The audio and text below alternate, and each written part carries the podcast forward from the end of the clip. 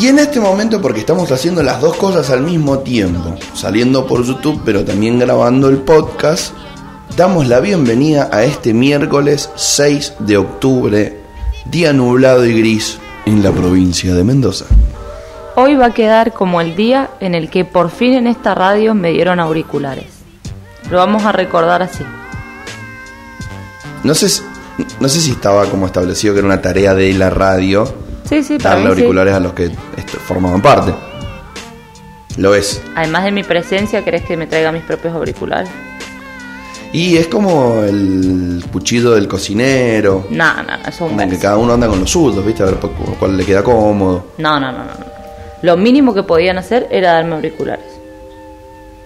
Bueno, en este momento lo hicimos. Me siento querida, valorada, respetada hoy. Muy bien. Muy bien. Qué bueno sentirse así. Y después de un año de venir a la radio, me lo merecía. Vamos a mandarle un beso a nuestro amigo Gastón Pérez que nos está escuchando desde Tulum, donde ha recibido la triste noticia de que se tiene que quedar unos días más en el Caribe pasando la bomba. También le vamos a mandar un beso a nuestra amiga Agos, que nos está escuchando desde Fortaleza. En este momento. Muy bien, qué internacionales que estamos, muy hoy. Tenemos dos oyentes y ninguno está en la provincia. Si quieren el país, Uno nunca sabe quién, además de estos chicos, nos están escuchando. por supuesto, por supuesto. Digo por YouTube. Que nos están viendo además. Escucharnos. Hay chat en vivo, todo esto es too much. ¿Y alguien nos está hablando? El Nero Pérez puso, hola, ¿qué onda? Ah, mira qué bonito. Hola, negro. Bueno, vamos a Negro, andate a la playa. Vamos a dejar de ser tan gente del interior, de que cuando le ponen una cámara le manda saludos a la familia, y vamos a hacer lo que sabemos hacer y lo que nos corresponde, que es informar a la gente. Tres cosas voy a decir. Somos del interior. Y yo soy del interior del interior. Por ende puedo mandarle saludos a quien quiera. Punto número uno. Y punto número dos, tampoco es que lo sabemos hacer tan bien a lo otro. Así que podemos hacer mal todo lo que queramos. Lo que podríamos probar también es ver si podemos, esto lo vamos a hacer más adelante, pero estaría bueno, sobre todo para nosotros, que nos pongamos chiquitos en la pantalla y en el medio pongamos lo que estamos leyendo para que la gente lo lea con nosotros, ya que es de pro, YouTube. re pro vamos a estar, me encanta. Muy pro, ¿o no? Muy pro. ¿Querés vos ir contando algo que no esté en una noticia y yo lo voy tratando de hacer? No, no, no, no, no, ya es muy tarde. Lo vamos Podía a hacer para nuestro próximo programa. Bueno, bueno, lo podía resolver quizás rápido. Yo tengo mucha facilidad para hablar boludeces, pero Bueno, entonces no, lo, no va- lo- no lo pongamos en práctica. acá. vamos a hacer una cosa. Yo lo voy a intentar mientras te dejo respondiendo una pregunta que sé que va a demorar cierto tiempo. No, mira, viene nuestra salvación. Nuestra salvación. Cuando uno necesita hablar boludeces, llega la Milo. Muy bien. ¿De verdad? Hoy estamos en YouTube. Estamos en YouTube, Milo. Nos estamos revelando a República Hosting. Vamos a abandonarlos en breve. No sabes lo que me pasó. Un señor me saluda. Yo tengo mierda. Pero con- contáselo acá a la, cámara. Estaba viniendo para acá y un viejo, me un señor adulto, me saluda. Y eh, yo dije, me cago en Dios que me tiene que saludar este viejo a la mañana. Y me dice, aguante el paso. Sos famosa. Te sigue. Te sigue el don. Yo dije, o tengo mucha cara de falopera o justo de pedo, muy, muy, muy de pedo, unió algo de mi, de, de- no sé, Sos famosa. pero era un señor Estás entrando en la escena mendocina. Uno tiene que hacerse cargo de su fama. Vos, que sos la cruela de Bill de Sudamérica, te tenés que hacer cargo. En Buenos Aires uno muy, muy, muy pasado de sustancias blancas me dijo, Grela. Grela de Bill, Está muy bien, porque es como un lado B de mm, esto. Grela de Bill me parece que está muy bueno. Muy bien. Toma. Muy bien, mirá, lo, lo voy a lograr, ¿eh? Lo voy a lograr. ¿Lo vas a lograr? Sí. Voy a poner lo que estamos. Ahora en este momento nos tapa la cara, así 100%.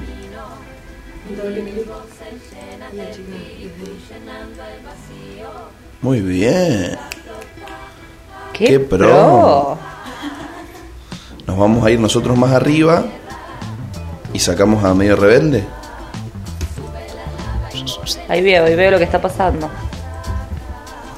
¡Qué pro! Después, hoy no creo, pero hay una forma en la que vos ponés teclas de plano. ¿O querés que pongamos este momento no real? No, no, no pasa nada si la gente sabe que pueden pasar estas cosas. Ordenar, mover abajo y ahí estamos. Mira, pimba. A ver Y nos vamos con filo de fondo.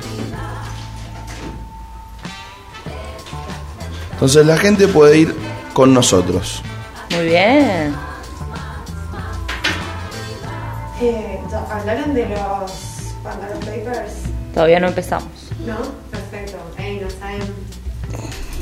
¿Traes la posta? No, pero sí traigo data de farándula mezclada con la gente involucrada.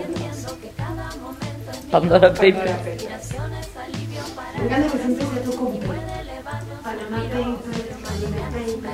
Siempre pega. Listo, entonces acá abajo se ve lo que nosotros estamos yendo a leer en este momento. Muy pro. Muy pro. A ver si yo bajo. Si se bajan. Sí, mira. Espléndido. Bueno, listo. Entonces así podemos ir leyendo y la gente va leyendo con nosotros. Muy bien. Lo primero que tenemos para contar a la gente acá leyendo Filo News, que lo blanqueamos. La gente no sabía que leíamos nosotros, ahora lo saben. Sí sabían que leíamos. Si haces un chiste. Pero ahora lo estamos mostrando. Entonces ya no podemos, o sea, como no hacer lo que decimos que hacemos. Muy bien. No podemos pararnos otra pantalla acá y ver- leer Clarín y decir que estamos leyendo filo. Bueno, el otro día No, hice no. una receta de el diario Clarín, una receta de tarta de choclo. No sé qué mierda han puesto a escribir recetas muy, muy boludas, pero muy boludas de seguir, ¿eh? Tipo, había momentos en los que yo me distraía, tú, tú, tú, tú, tú, y después así tú. Ahora, hay que necesitar una receta para hacer una tarta de Sí, chocolate. sí, sí. Es un montón. ¿De qué? ¿La tarta? Sí, estaba. Filo, ¿qué tiene para decir? Filo tiene para contarnos que se acabó la infectadura para toda la tristeza de nuestros queridos libertarios, eh, amigos que tenemos, triste pero real, todos los que formamos parte de esta sociedad, porque en cada familia hay un libertario. O alguien que tiene así como un roce conspiranoico. Por ejemplo, nosotros acá en la radio lo tenemos a Friedman, que dice que Facebook se cayó para que Mark Zuckerberg tapara la información de sus amigos del Pandora Gate. A veces le pegan los conspiranoicos, ¿eh? Igual Yo no te digo que sí, pero... Ya, me acabo de tomar yo, te tocó.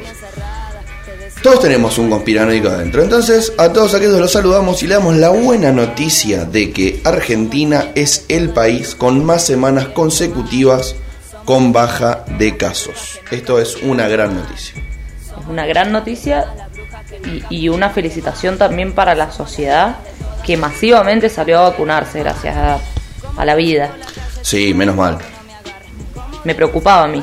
Usted tiene un amigo que no se quiere vacunar, llévelo al vacunatorio de huevo. Podría No, ser, podríamos militar eso. Yo creo que, Ah, que hay que empezar a excluirlos.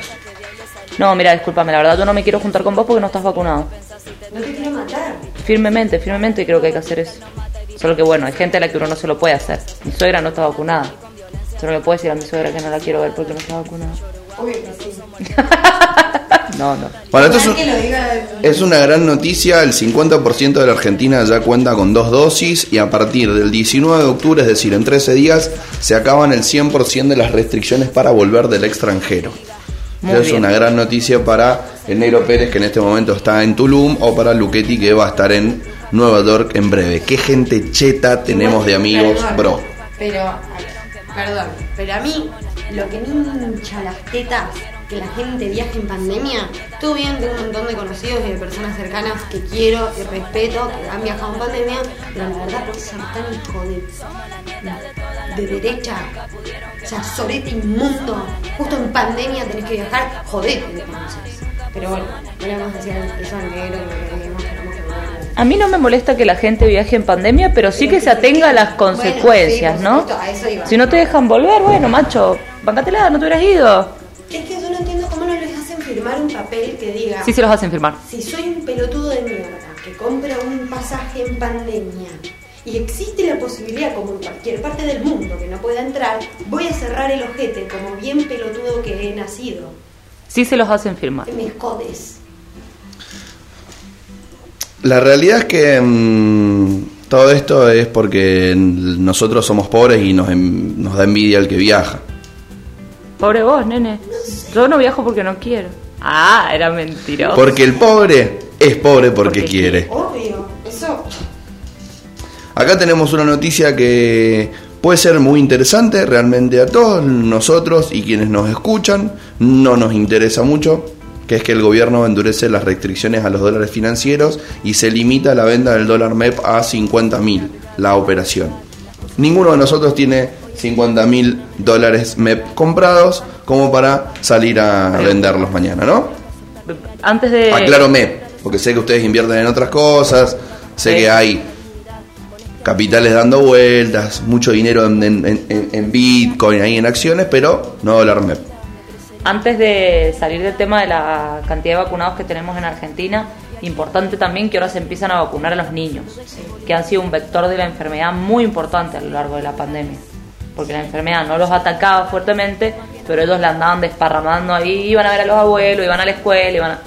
Sí, todas esas, todos esos abuelitos que no podían ver a sus nietos ya van a poder reencontrarse. Van a poder sacar el nylon del abrazo. ¿Vieron que había lugares donde había nylon del abrazo? Geriátricos. En los geriátricos. La, la situación de los geriátricos nadie le prestó mucha atención, pero era muy fuerte, muy fuerte. Y no, no sé si habrá sido tapada después, pero en el principio yo me acuerdo que era, eh, por lo menos las noticias en Buenos Aires, que yo tenía directivo en, en la montaña, eh, era todos los días un geriátrico nuevo que estaba totalmente clausurado, que Sí. tenían que sacar a todas las personas, que todo el personal tenía que estar aislado, que un imbécil que laburaba ahí adentro había llevado el virus, tipo, así diariamente hasta que en un momento no se dijo más nada. Lo que pasa es que primero que después también se fueron dando cuenta que las tasas de, de mortandad de la enfermedad no eran tan, tan altas como para... No era ébola lo que estaba entrando a los geriátricos. Pero más allá de eso, también es una realidad que muchas veces los trabajadores, son los, o sea, en general los trabajadores eran los que llevaban la enfermedad a los geriátricos y tienen tantas posibilidades de contagiarse como cualquier otro, digamos. Ni siquiera hay necesidad de que hayan hecho algo mal. Entonces era, era complicado. Simplemente ser un toque humano. Eso, eso pasa. Y está pasando en vivo en este momento. Se cae la cortina, ladies and gentlemen. Y en este momento la Carla se deja de ver. Así se ve todo negro. Mejor porque tengo muchas ojeras. Es increíble. Ni, eso fuese HD Plus Mega. No, no se ve igual, no se. Eh, eh, pará, pará, pará, pará. Esta camarita es HD 1080. Sí, pero no se estaba viendo en HD 1080. Pero porque la computadora es una chota. Bueno, no, entonces. No le echemos la culpa a la cámara. Bueno, sigamos.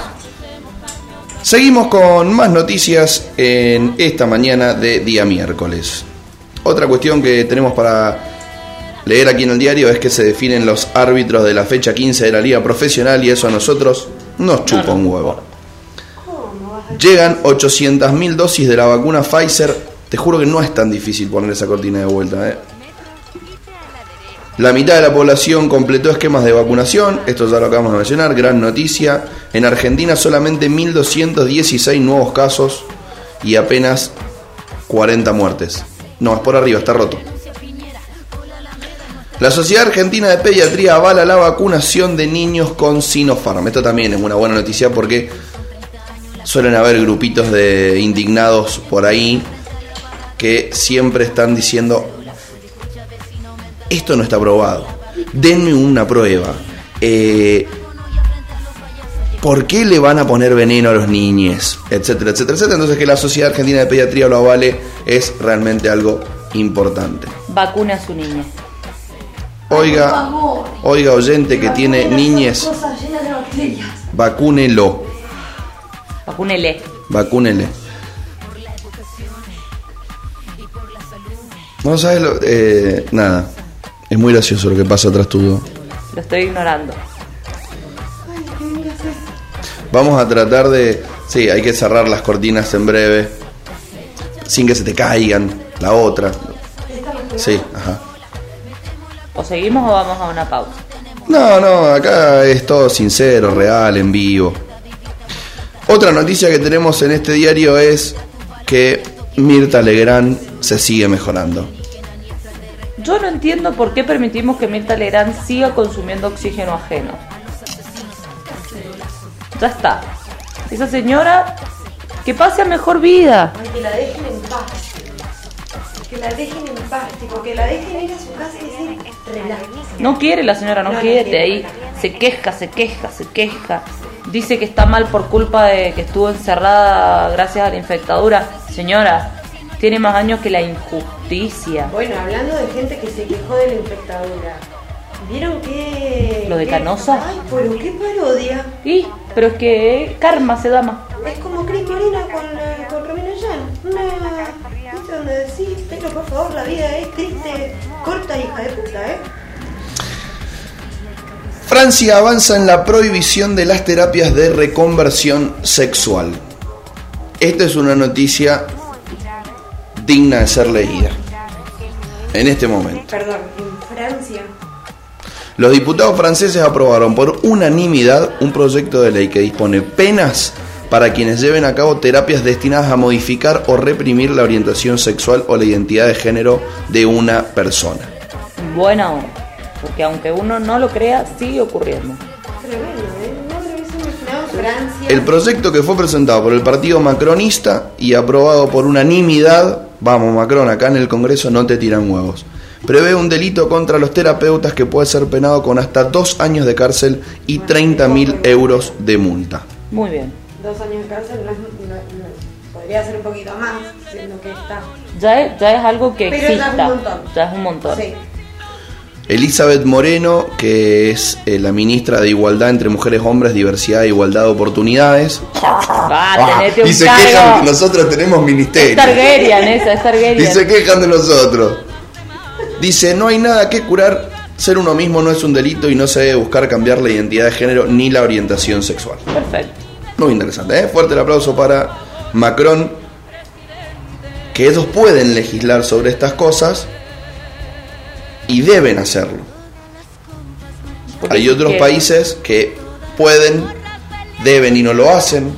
Otros que tienen otras cuestiones más urgentes y no por eso lo dejan de lado y también se los aplaude, como por ejemplo acá en Sudamérica, que celebramos lo que está pasando en Chile con el tema de- del aborto, eh, que son países que tienen otras urgencias, Pero lo urgente no debe tapar lo importante. totalmente. Vacunación en Cava, mañana abre la inscripción para niños de 3 a 11 años con comorbilidades, esto es una gran noticia. Vacuna a su niña, sobre todo si está obesito. Sí. Nosotros los de obesidad 1 2 en adelante, con el coronavirus la podemos pasar muy mal. Sí, Así sí, que sí. ojo. Y los diabéticos también. Grandes factores de riesgo.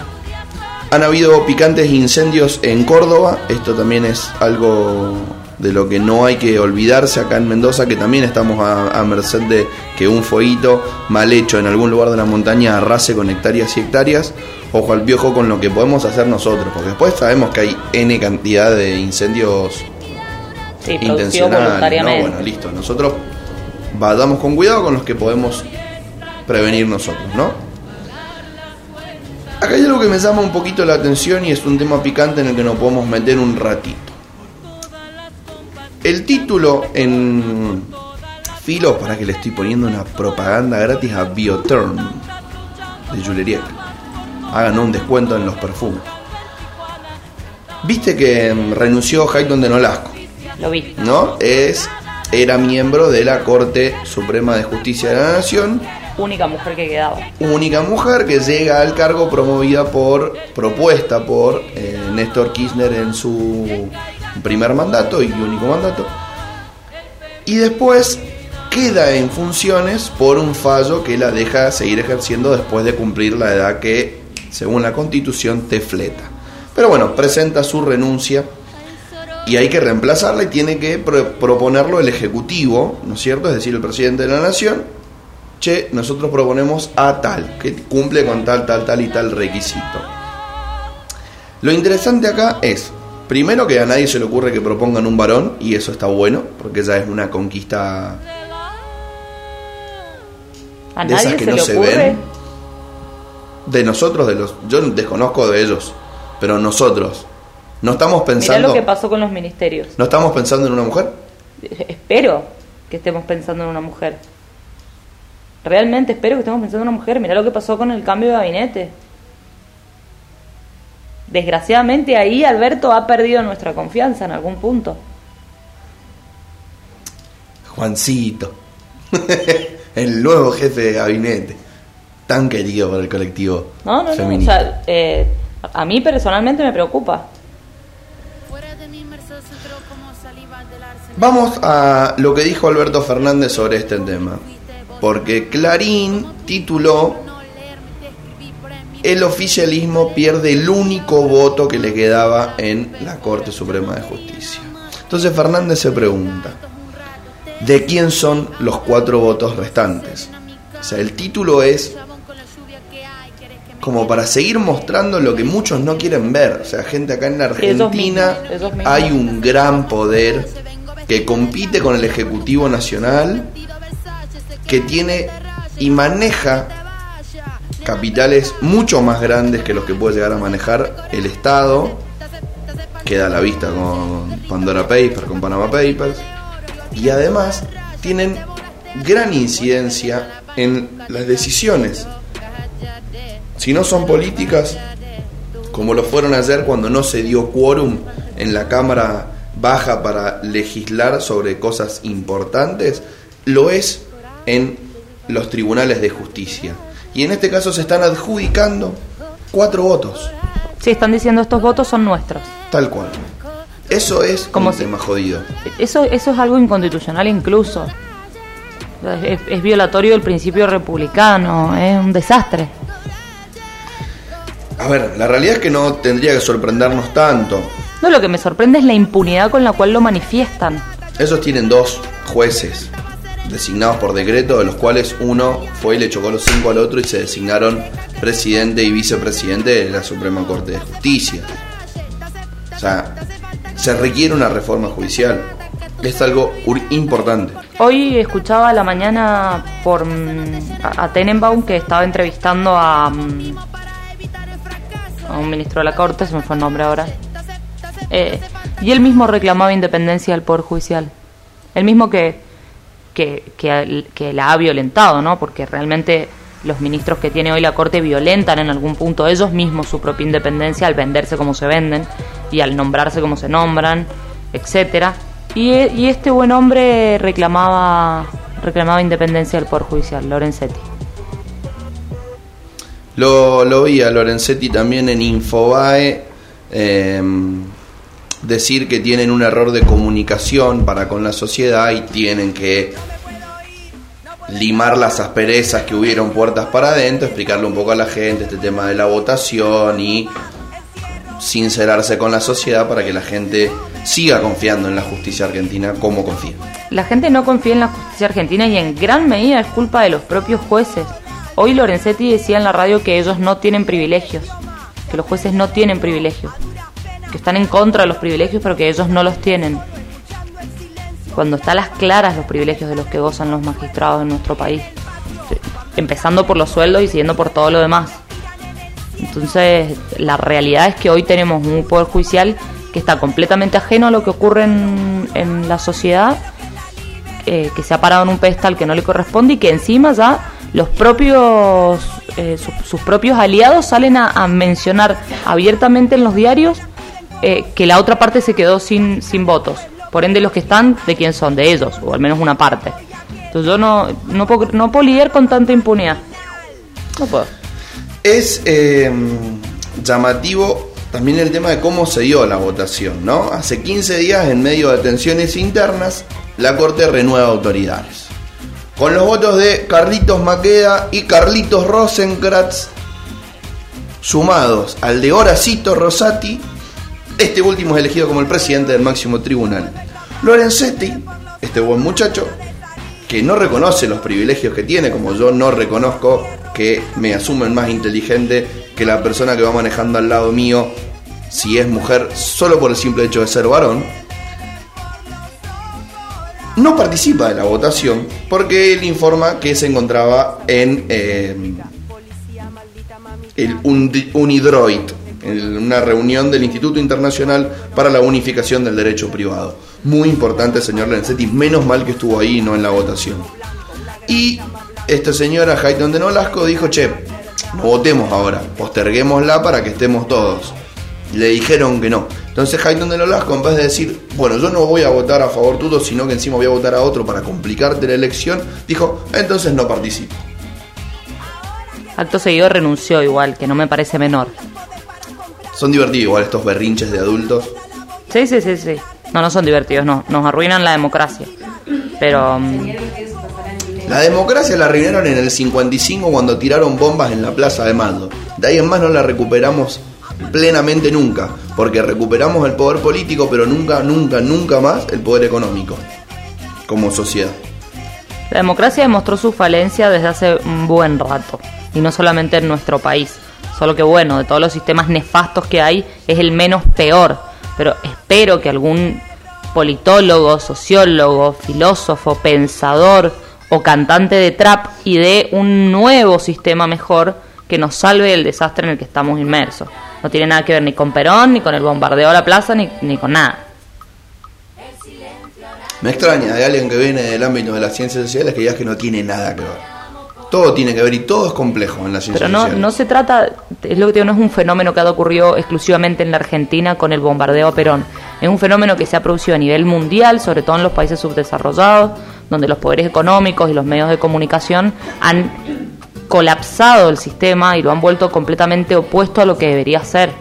Y, sigue disfrazado de democracia. Entonces todos creemos que vivimos en democracia, todos creemos que tenemos libertad para elegir, todos creemos que vamos y votamos y con eso tomamos decisiones en nuestro país, cuando en realidad las, las decisiones las toman en los canales de aire todos los días que sale el sol. Entonces el sistema ha fallado y no ha fallado solamente en Argentina por el bombardeo a la Plaza de Perón. No, pará, pará. Me está simplificando lo que yo dije. También la gente blanca es la que marca también la agenda. Acordate que ya no es solo radio. Entonces, para intervenir, ac- acercate a una cámara. Tenía esta que te destruye. Te muestra todas las ojeras, la papada, todo. Ah, era culpa de la cámara. No que dormimos pato. Eh, no, lo que me parece es que, eh, a ver, si vamos, Tranqui, tranqui, no te corras nada. si vamos a hablar de quiénes son los que bajan línea, obviamente que son los medios hegemónicos de comunicación y aparte que históricamente han sido hombres y gente blanca.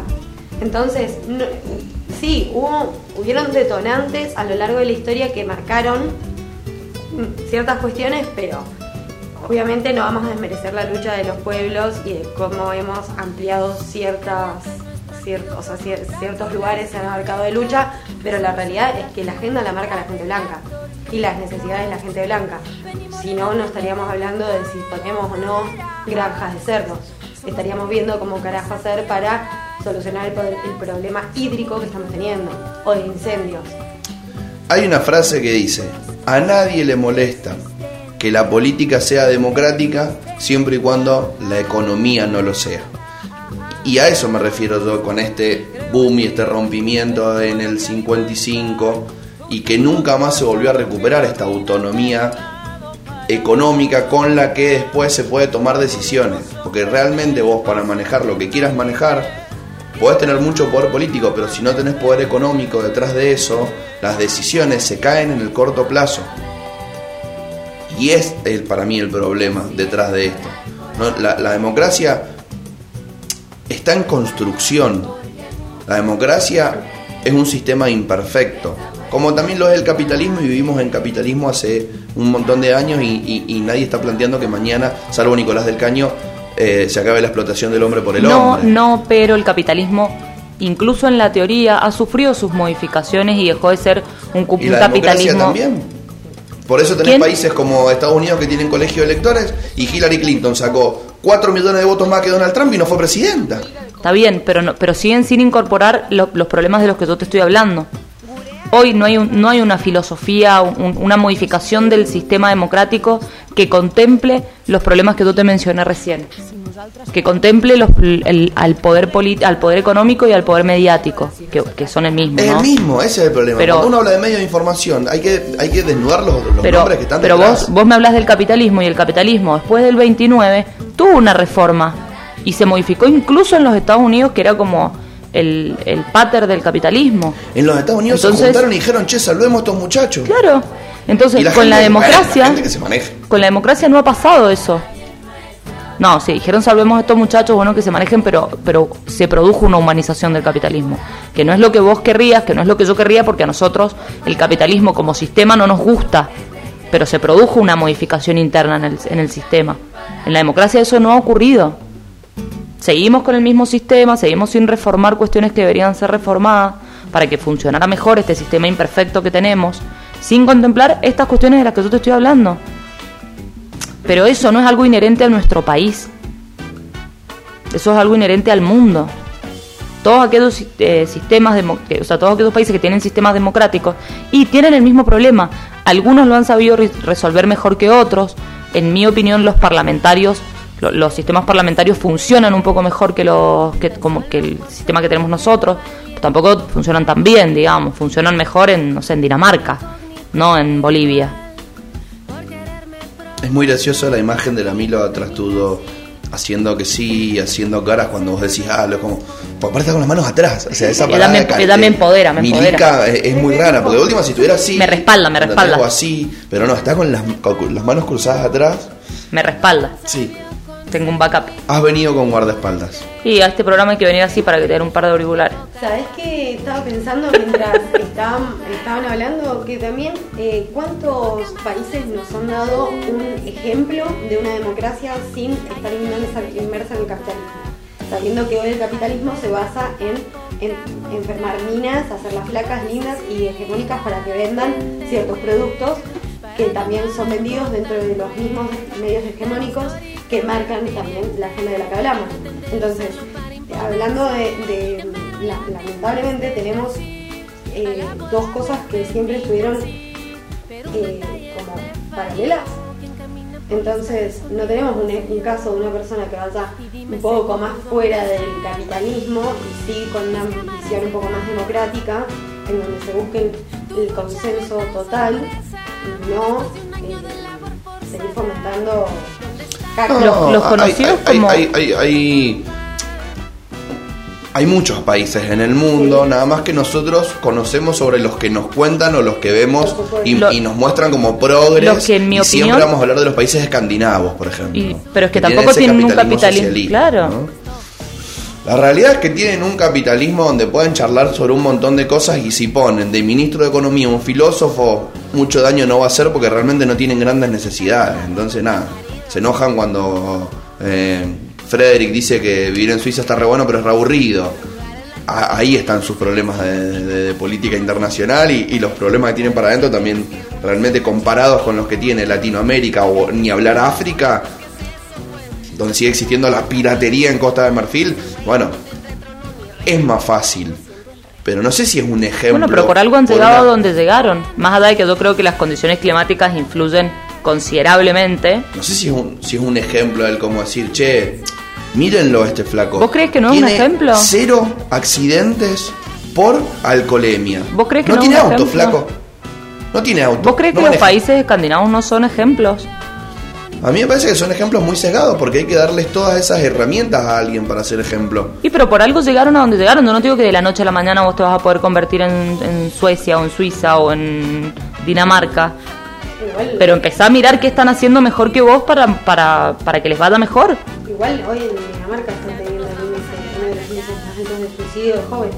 Sí, Pero- eso pero sí, es eso, es histórico. Pero eso, Pero- pero, ahí, pero eso ¿cómo es algo que ocurre en líneas generales en todos los países, con un desarrollo económico eh, equilibrado, permanente, Un clima de bueno, mierda. un clima de mierda. En- O sea, pero por eso, ellos están teniendo eh, complicaciones que no podemos, o sea, no nos podemos poner en la misma balanza porque que se- no por desmerecer distintos problemas, conflictos, pero que se estén suicidando la mitad de los jóvenes la- y que acá se estén cagando de hambre un montón de pendejos o estén haciendo locuras con tal de tener tal vez el ingreso a una facultad.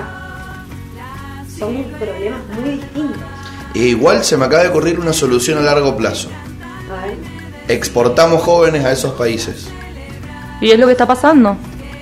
Así, la historia. O sea, la historia Dejen de irse a. España, chiques. Basta de España. Vayan a este lugar escandinavo donde los jóvenes Para mí México Cada vez es la son nueva menos. España, ¿eh? La- Hay una hace- cantidad hace de rato, gente pero- sonsa diciendo, te vas a México, lavas un par de platos y ganas un dólar. No, yo me fui a México y los vi y lo que hacen es ir a vender pulseritas a la playa y cuando se cansan Bueno. vuelven a vivir a la casa de papá. O sea, son pocos los que migran a México seriamente. No, So- pero todos los que no migran a México son hippies con y me caen para el orto. Y la gente que de verdad se va a buscar y a hacer un cambio en México y vuelven, no se vuelven a ir a México. No, Porque no está tan bueno. No, aparte, realmente hay que vivir en México. O sea, un país con, con las tasas de narcotráfico más altas del mundo, con una cantidad de desaparecidos en democracia absurda, con, con- con el debe ser el país más machista de no no es el más machista de Latinoamérica pero es escandalosamente machista con hambre pobreza desnutrición eh, comunidades ¿sabes qué de indígenas que no tienen acceso a nada Viaje a México, usted amigue, con esta propaganda que le acabamos de hacer. Que platos muy lindos. No vaya a México, vaya, pero no crea que va a ir a inmigrar y que la va a pasar bomba, porque no. Es Porque culturalmente pasa está muy empobrecido en la algunas cuestiones. bronceadora de, con, una- con unos mares de fondo. Obvio. Y eso vale mucho más que hacer crecer una cabeza. Otra gran noticia para el tema de la economía en la República Argentina es que la producción de autos creció en septiembre un 13,5 mensual. Y es un índice interesante. Está bueno este viraje hacia lo industrial que suelen tener los gobiernos de este color político, acá encolumnados detrás de una decisión ejecutiva y un ministro que entiende que es por acá, a apostar a la industria, ya sea automotriz, industria pesada, industria blanda, industria, en fin. Es un dato interesante y es algo a lo que hay que prestarle atención. Sobre todo porque si en baja la cantidad de patentamientos que, que- que hay, por lo, por lo tanto la cantidad de ventas de autos cero kilómetros, y eso nunca es un buen indicio en un país subdesarrollado. Acá hay una noticia que dice que subastan el carnet de Messi cuando jugaba en Newell's. Acá hay una buena noticia y dice, la familia del rugbyer fallecido donó sus órganos y salvó una vida. Done órganos. Esto, esto, esto sí realmente es importante. Es muy importante. La verdad que el pibe puede haber jugado el polo. La aclaración de Es que hay que reivindicarlos un poco. Claro. Hay que reivindicarlos un poquito. Sí, de hecho antes de ayer hubo una piñata y dejaron un pibe de- dado vuelta. Pasa que también es una generalización rara. No, ocurre, no es una generalización rara. Es algo que ocurre. Han dado a bailar en Mendoza y fíjate lo que pasa con los rugbyers en épocas prepandémicas. Bueno, pero por ejemplo, que eso capaz los rugbyers Todo de- porque él ha jugado el rugby igual, o sea, su opinión es sesgada, ¿no? No, bueno, pará, yo No, tengo. pero por ahí yo los rugbyers una- que juegan al rugby en Santa Cruz nunca fajaron a nadie y dice, uh, loco, nosotros acá somos re buenos. A ver, eh, hay un lema de Malena Pichot que dice en su unipersonal estupidez compleja y ella lo que plantea es obvio que no todos los hombres pegan, si no tendríamos que estar agachadas, tipo esquivando piñas, porque estaría todo el mundo como si fuéramos bolsas ball. Obvio que no todos los rugbyers se cagan a piñas en los boliches, pero son tantos los, que, que han sí lo hacen. hecho ese, esa cosita, esos, esos actos. Que bueno, la realidad es que es un tanto. Tirate para este lado. No, no, vos estabas bien. Ahí está, ahí está en joda. Eh, sí, por- no todos los curas violan. Y no, por supuesto que no todos los curas violan. Pero han sido tantos los casos de pedofilia y de violación dentro de la iglesia. Y Sí, vamos a generalizar dentro de los parámetros que sabemos que estamos generalizando y etcétera. Por supuesto, yo considero, como eh, hija de ex rugbyers, toda mi familia son rugbyers, me parece que es un deporte hiper mega noble, me encanta el deporte, como también me parece que el fútbol es un deporte bárbaro. Ahora, lo que fomentan ambos, deportes son una mierda. Como el, el rugby fomenta la hermandad, el olor a bola, bleh, rock and roll, el fútbol también fomenta miles y miles de cabezas de pendejos creyendo que van a salvar familias y viven todo el tiempo con una mochila muy pesada atrás. Los chabones que juegan al rugby, como el macho que tienen que ser y que siempre tienen que tener ganas de pelear y de salvar a todos sus amigos y la manada.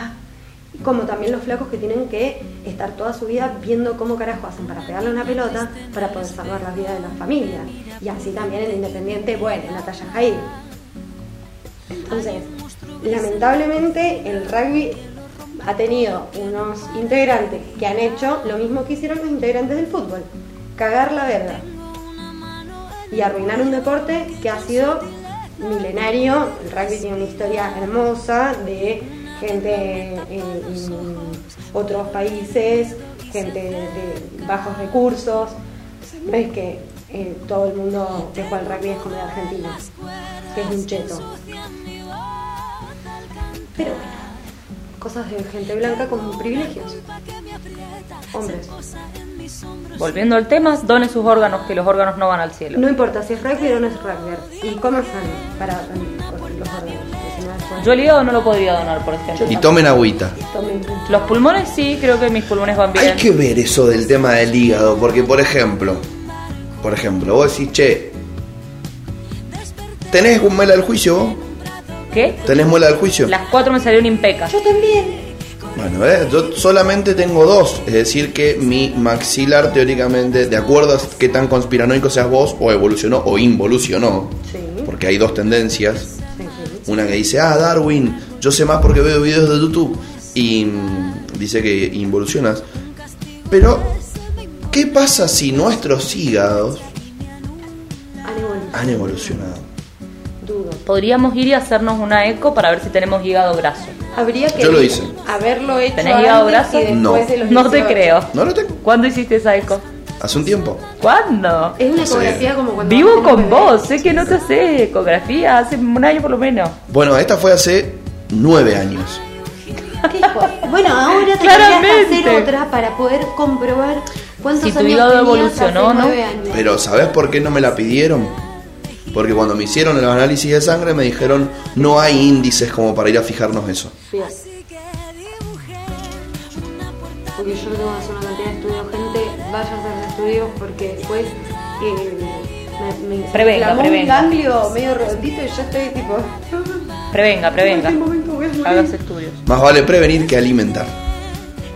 Acá hay otra noticia hablando de alimentar y mira cómo te lo linkea Muy COVID todo. el host del... Todos vacunadísimos, somos burbujas. Yo tengo dos dosis. Yo tengo. Yo estoy, yo tengo una... Y un dedo chueco. Pero más. La primera te hizo mal, Yo soy muy llorona. pero pará, la primera Me te hizo mal. no, no, no. Me, ¿Te dio me fiebre, dolió te dio coso? mucho, Me dolió mucho, mucho el brazo. ¿No te picó el culo? Me picó el culo. Gente, a mí me picó el culo cuando Yo en un momento le dije al Tano, yo es la quinta vez que me, vi- me limpié el culo con el bidet. No entiendo, debo tener parásitos.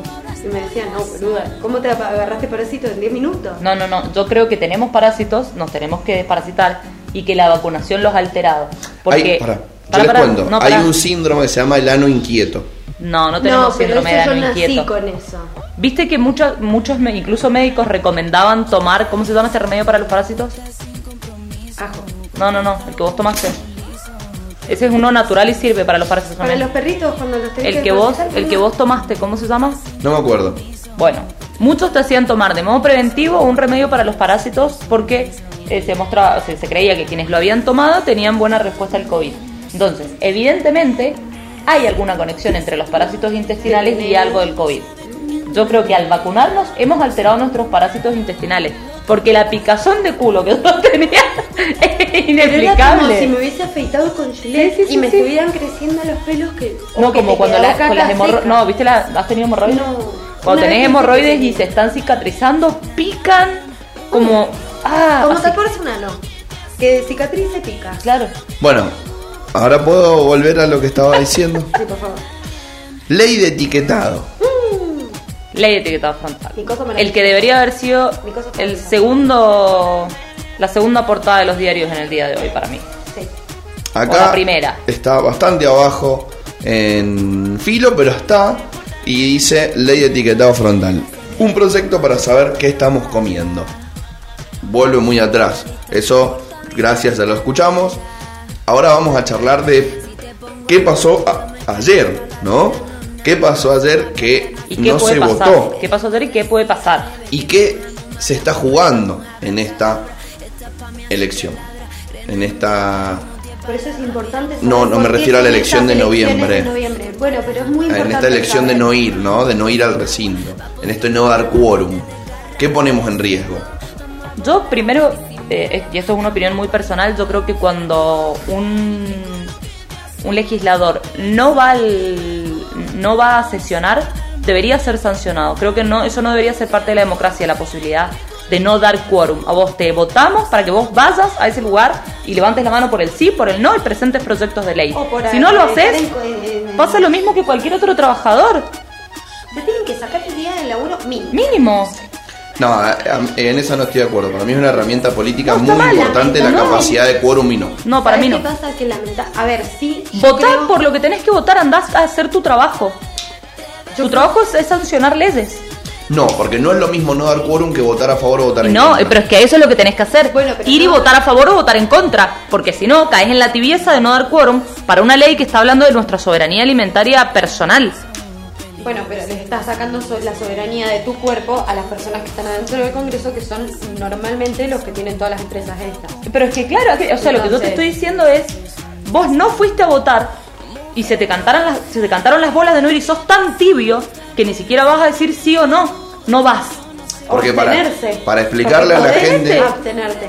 Yo entiendo igual el para explicarle a la gente, estaban en el Congreso, no bajan a la Cámara. Eso está mal no es para que mí. no van a trabajar. Para mí el quórum no debería ser una, una herramienta, una herramienta. No, eso, eso es una posibilidad que no debería existir. Vos estás obligado a ir a, a tu puesto y votar a favor o en contra o si querés abstenerte. Pero ¿cómo es esto de que podés no ir? Tengo una pregunta. En el diciembre 2017, en donde se hace la reforma provisional y se empieza a hablar del 2 por 1 ¿no fue esa la mm, medida que tomaron en las cámaras para no sesionar el 2 por 1 o la provisional? No me acuerdo ahora porque fueron realmente muy a la vez. Entonces, eh, ese- eh, me acuerdo que ese año estuve tanto en la plaza que ya no sabía, ya, Ni por qué. ya no me acuerdo qué momento era que nos reprimían y no me acuerdo cuál fue la que, porque sí me acuerdo de que mm, no dieron quórum y no se pudo tratar esa ley, que si no recuerdo mal era o la reforma provisional o el 2 por 1 Entonces, sí entiendo la medida de reclamo como también debería de ser, deberíamos de tener la posibilidad de votar o anular nuestros votos y que eso no favorezca al que más votos tiene en la mesa. Entiendo que pueda llegar a ser una medida... ¿Qué de- favorece al que más votos tiene en la mesa, Sí, no? porque baja la cantidad de votantes. El 100% sigue siendo, o sea, vos anulás tu voto, Pero acá en Argentina es a simple mayoría, entonces No. si vos votás en contra, no le das, o votás nulo, no le das el voto a nadie. No, pero se reduce la cantidad de votantes de la mesa. Si vos tenés una mesa con 50 personas que votaron y hay 5 votos eh, anulados, no es que se siguen contando 50 personas de la mesa. Se reduce, entonces el 100% sigue siendo el mismo. No, es más bajo. Pero no dejan de hablar Está bien, de- pero los 45 votos, si fueron para el partido A, siguen siendo para el partido A. Claro, pero no es lo mismo 45 de 100 que 45 de 90. Pero acá En- es, en- es- una elección legislativa es no- es no nominal, cambia. cuantitativo y a simple mayoría. En una elección legislativa eso no cambia. Pero una en una ejecutiva sí. Es que yo no entiendo cómo la gente puede ir a votar en blanco en las elecciones están ahora. Me parece que hay una confusión muy grande que la están haciendo los medios, en donde creen que están votando a un partido para que gobierne y en realidad estamos votando un cambio en la Cámara. Eso siempre ha pasado igualmente. Eso siempre ha pasado. No podemos seguir, llevamos cuatro años con mayoría en oposición. Entonces, va a ser muy difícil gobernar si seguimos teniendo gente que, o sea, tantas personas que están en contra de todo lo que pensamos como está bien, podés estar a favor o en contra de cómo está el peronismo actualmente haciendo las cosas, pero por lo menos que haya gente de izquierda, más peronista, que haya más variedad. No te digo que entre mi ley, pero que la gente sea un poco más consciente. Yo no entiendo cómo pueden haber tergiversado todas estas elecciones. Gente contenta diciendo, ah, perdieron. Bueno, a ver, lo interesante acá es ver qué pasa a futuro con este tema de la ley de etiquetado para que no pierda eh, estado parlamentario. Estado parlamentario ¿sí? Entonces esto es importante de que se logre antes de el 20 de noviembre, 18 de noviembre, eh, hacer una nueva sesión y votar a favor o en contra, punto, que salga o no salga la ley de etiquetado frontal. Después de la que se mandaron a ver, con, con la baja prensa a nivel social en redes que tuvo esto, porque hasta el más progre de Mendoza, votante de Juntos por el Cambio, no le gustó esta actitud. De hecho, hasta Julio Cleto salió por Twitter e Instagram a tuitearle a Mario Negri, che, todo bien, hagan otra sesión, pidan otra cosa, pero vayan y voten esta, loco, que es importante, porque además van a ir a votar un par de cuestiones que a Mendoza le importan mucho, que son dos leyes vitivinícolas de los laboradores de acá. Y se lo dijo un senador en funciones. Entonces, es un tema. Para mí se va a acordar y para mí van a terminar votando y estas leyes van a salir, porque era un paquete interesante. Estaba la ley de etiquetado frontal, la ley de emergencia de personas en situación de calle, eh, y dos leyes de trabajo vitivinícola para, para, bueno, para todo el sector del trabajo vitivinícola, que en Mendoza realmente nos es muy importante. Después, obviamente la oposición dice, pero nosotros queríamos hablar de esto y queríamos que lo traigan a Guzmán y no lo están trayendo. La realidad es que les va a salir más caro el collar que el perro y para mí van a terminar yendo a sesionar y van a terminar, si todo nos sale bien, acompañando esta ley que es inevitable.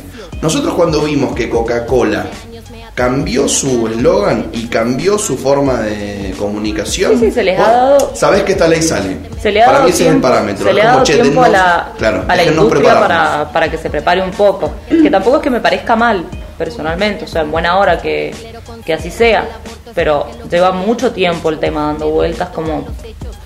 A ver, a mí lo que me alegra es que hay muy pocos temas que ya no se logran instalar en la agenda mediática, o sea, o, que los medios no logran instalarlos en la agenda como antes. En Mendoza pasó con el agua, ahora a nivel nacional un poco está pasando con la ley de etiquetado frontal. Yo me acuerdo hace 4 o 5 años, eh, desde la facultad. Pero no, pero ahí no hay tanta conciencia. Con la ley de... la gente con la ley de etiquetado frontal, con la ley de etiquetado frontal, yo me acuerdo que hace años eh, muchos muchos empezamos a, reclamar, militaban en esa época, eh, para que se, se, sancionara una ley de etiquetado frontal y nadie sabía que, de qué se trataba. Entonces ha habido como un, un movimiento que, que, ha superado a los intereses económicos al menos. Entonces eso a mí me, me alegra y me llama la atención. Son pocos los temas con los cuales ocurre, pero de a poco van apareciendo temas con los que sí pasa los humedales, el agua, eh, ley de etiquetado frontal. Ley de detalles. Ley de detalles. Y es que yo creo que también, bueno, eh, después de, haber visto lo que pasó con eh, todo lo que fue la campaña del aborto y toda la movilización que, que, tuvo y cómo también la fuerza de la unión de todas esas personas que se juntaron frente a una plaza a exigir de que primero que se que sienten el culo y se pongan a laburar, creo que también eso fue como algo que, despertó tanto a los pendejos, a los pibes estos que están haciendo jóvenes por el clima. Ayer hicieron una movida muy linda, muy bonita. Si no me, si no me equivoco fue en el, en el Conex, en, decía CSK, pero es el Conex. no el de Kirchner, eh, en donde hablaron muchos, tanto de los humedales como también de la ley de etiquetados. Porque en un punto lo que plantean jóvenes de clima es que somos lo que comemos. Entonces, y aparte que bueno, nos vienen envenenando hace una eternidad. Pero bueno, ojalá que la gente sepa que la gente en las calles movilizada y organizada hace que esta gente también opine al fa- a favor de lo que está pidiendo el pueblo.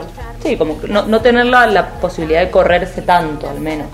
Si el pueblo no sale y exige que su voz se escuche, y tampoco podemos pedir que los diputados les caiga una hada mágica que les haga abrir la cabeza. Todos esos viejos decrépitos. Bueno, ves, acá por ejemplo nos cambiamos de diario y nos vamos a... mm, ¿Viste lo que sacó Filo recién? Para, mientras buscas la- la- el medio que vamos a hablar. Carrió, eh, Carrió ayer, eh, si no fue ayer, fue recién. Dijo que estuvo eh, a la chica que labura en su casa en blanco y le salió una fortuna. Enojadísima estaba. Qué pesada. ¿Por qué dice eso? Tipo, no tiene un ascensor que le dice. Cállate, cállate. Te perjudicás. Claro. Bueno, en, el MZ nos encontramos con una nota que dice restricción al dólar. ¿Cuáles son los productos que no se van a poder traer del exterior? No va por acá. Hay que ver la restricción con, con este tema. eh. Ay, ojo con, con- con- con lo que leen, ¿Cómo marean, eh? porque te podés pegar una mareada intergaláctica. Ojo con lo que lees. Pandora Papers, ¿cuál es la relevancia de esta investigación? Hay- acá vi un meme muy gracioso de un gordito eh, que sale en Space Jam, que es el que busca a Michael Jordan. Sí. Que en un momento el flaco ha hecho una película, no sé cuál es, donde está hablando con alguien en una mesa, en una isla, todo corte hawaiano, y le grita a alguien algo y se da vuelta y le dice al chabón, ves, a nadie le importa. Y el meme es, uno es Pandora, el otro es Panamá, y el flaco le dice, ¡Hey! Tenemos un montón de data sobre no sé qué, plum, se da vuelta y dice, ¿ves? A nadie le importa. Y vamos a ver qué dice esto. Acá lo importante es que el Consorcio Internacional de Periodistas de Investigación, la URA, firme y teóricamente parecieran ser tipo un anónimo, así sin intereses eh, nefastos para ni un lado ni para el otro, le pegan a, todos por igual cuando salen y hablan. Y acá lo más importante para mí de este caso de, de lo de Pandora Papers es el tema que involucra a tres presidentes en funciones de eh, Latinoamérica, ¿no? Guillermo Lazo, Piñera y... mm, me estoy olvidando de uno, son tres. No sé cuál es el tercero. Ecua- Ecuador, Paraguay y mm, Chile. Entonces, este, este sí es un tema interesante porque realmente no, no les podemos pedir ni les debemos pedir las mismas explicaciones a unos y a otros. No es lo mismo pedirle una explicación al dueño de Loma Negra, a Marita Fortabat, che, a ver vos que tenés tu plata, bueno, te podés pelear más no, por menos supuesto, no, no es la misma la responsabilidad que un política presidente, ¿no? que tiene un presidente que, que la que tiene un particular. No, y aparte que estamos hablando de justo unos países que están puntualmente en una situación económica que, bueno, más allá de la pandemia ya venían arrastrando Chile, bueno, o sea, ¿qué, qué, cuántas gotitas más se van a Sí, volcar? política y social, o sea, la, la- la situación social de Chile es por ahí está más complicada que la, que la económica o la política. Sí, no. Bueno, pero es que mm, lo social eh, se detona a partir de lo económico. Ah, por supuesto, por supuesto. Pero para mí, en el caso de Chile, como que hasta lo ha trascendido. Hay Sí. discusiones que van más allá de lo económico. Y es que, bueno. Ah, pará, te tengo un dato. ¿Sabes qué es lo que hicieron los medios de comunicación cuando todo el mundo estaba hablando de esto en Twitter, por ejemplo? En Los Ángeles de la Mañana, en el preciso momento en el que sale este comunicado de los Panamá. No, Panamá no, de los Pandora Papers, que quien de nuestro país está involucrado, sino que es eh, la, mismísima Zulema Menem, eh, es que justo, casualmente, eh, sale eh, en LAM un romance nuevo. Que quien No te la puedes creer. La Zule está saliendo con el Donofrio. ¿Sabes quién es? Sí, sí, sí. El, ex, el, el actual presidente de River que ya no puede volver a mm, salir electo, que lo tiene que por una porque es como el país del fútbol. Cada cuatro solo son dos elecciones y después A la Sí. casa. No, que a la casa, a la política, algún, Sí, puesto- algún otro lado. Sí, el- diputados y senadores. Bueno, entonces, era muy loco. ¿Con quién? Es la gran pregunta. Era muy loco como el mundo Twitter y el mundo. O sea, se estaba cayendo básicamente todo. Es más, Ángel de Brito decía: Qué bueno que se cayó WhatsApp, porque ahora nadie me puede decir que no hable. Y empezó, y se le emita que se encontró con este tal, en no sé dónde, no sé dónde. Y por otro lado, estaban se- filtrándose Datos de. datos de esta mina. O sea, la gente estaba por todos lados diciendo, ay, Zulemita está saliendo con el de River. Y en realidad era, loco, Zulemita está en una re jodida. O sea, Está bastante más complicada. es mucho más complicado que que esté armando un romance. ¿Les parece? Pobre Donofrio va a caer pe- pegadísimo a quedar. si es que no está también involucrado Claro. en ningún que otro pase de dinero. Pero me pareció muy bonito, me gustó, me gustó ese- esa, esa como que vos tenías, elige tu propia aventura. Ese linkeo de. Era como, bueno, a ver, quiero vivir en un mundo más eh, como Anonymous, tipo mucha pizza gate y leer mucho de, oh, sí, se va a caer el mundo. O Los chismes. Bueno, pero es que consumís eso. Ay, Te encanta, pero no hay que consumir de- televisión. como- Es tu opio. no lo consumo en televisión porque yo no le doy rating. Yo lo miro en YouTube. Pero lo consumís. Pero tampoco estoy conectada en mi cuenta cuando lo consumo. Entonces no le cuenta la reproducción. Ah, re complejo como Sí, lo sí, sí. consume, me parece muy bien. Sí, sí, sí. ¿Cómo Pero lo, lo consumís. Para mí es como un opio para vos. Sí. Es como una salida de la realidad. Es como que no van todos decir. Es tu religión. El mundo es tan mierda y de pronto ves a Lam y ves a Janina La Torre puteando al marido porque le chocó el espejo del auto y decís. Te vuelves una mosquita, ¿entendés? Que Antes, antes la religión era el opio de los pueblos, ahora los programas de chimentos Sí. lo son. Sí, sí, sí. Te apagan. Te apagan la psiquis muy fácil, rápido. Y Bueno. muy bonito y barato. No sé qué más barato. A partir de este momento, finaliza el horario de protección al menor y nosotros podemos despedirnos y dejarle el lugar a Milofaciando para que continúe alegrándoles la vida. ¿Nos vamos? Después de esta primera transmisión por YouTube. Primera transmisión por YouTube, podemos retirarnos. Lo, lo malo es que hubo, hubo una caída de internet en el medio y el programa en YouTube terminó hace como 15 minutos. No me digas. Pero no en el podcast. Y acordate que nosotros estamos nos vemos. quedando bien con Dios y con el diablo. ¿Ahora nos vemos? No sé bien. Capaz en algún lugar nos estamos viendo, pero es raro todo lo que pasa. Es raro. Es raro. Es raro. Así que Ahí deberíamos tener a un operador que ponga Barassi diciendo es raro. para usted oyente, sí, para usted oyente de Spotify, le decimos hasta luego y siga escuchando los programas que les va a recomendar el algoritmo de esta aplicación, que son parte de la playlist de Medio Rebelde. Y no se olviden que este viernes sale la peña que hemos hecho en conjunto con toda la agrupación que somos como medio rebelde. Este miércoles se refiere al día Este viernes dije. Este viernes. viernes eh, 8 de octubre, feriado, 12 del mediodía, te tomás un refresco justicialista compuesto por el vino que a vos más te guste y la soda más barata que encuentres. Un bonito amargo. obrero. Un amarguito obrero. una Ay, Ya es época de amarguito obrero. Ay, sí, cómo me gusta. Empieza el veranito. Sí, sí, sí, sí, sí. Eh, aunque usted no lo crea y no tengamos cortina sino un caño de ducha, somos muchos en este medio. Nos vemos la próxima. Hasta el miércoles. ¿Saben qué gracioso ver el Angry Birds al lado de arriba? Ah,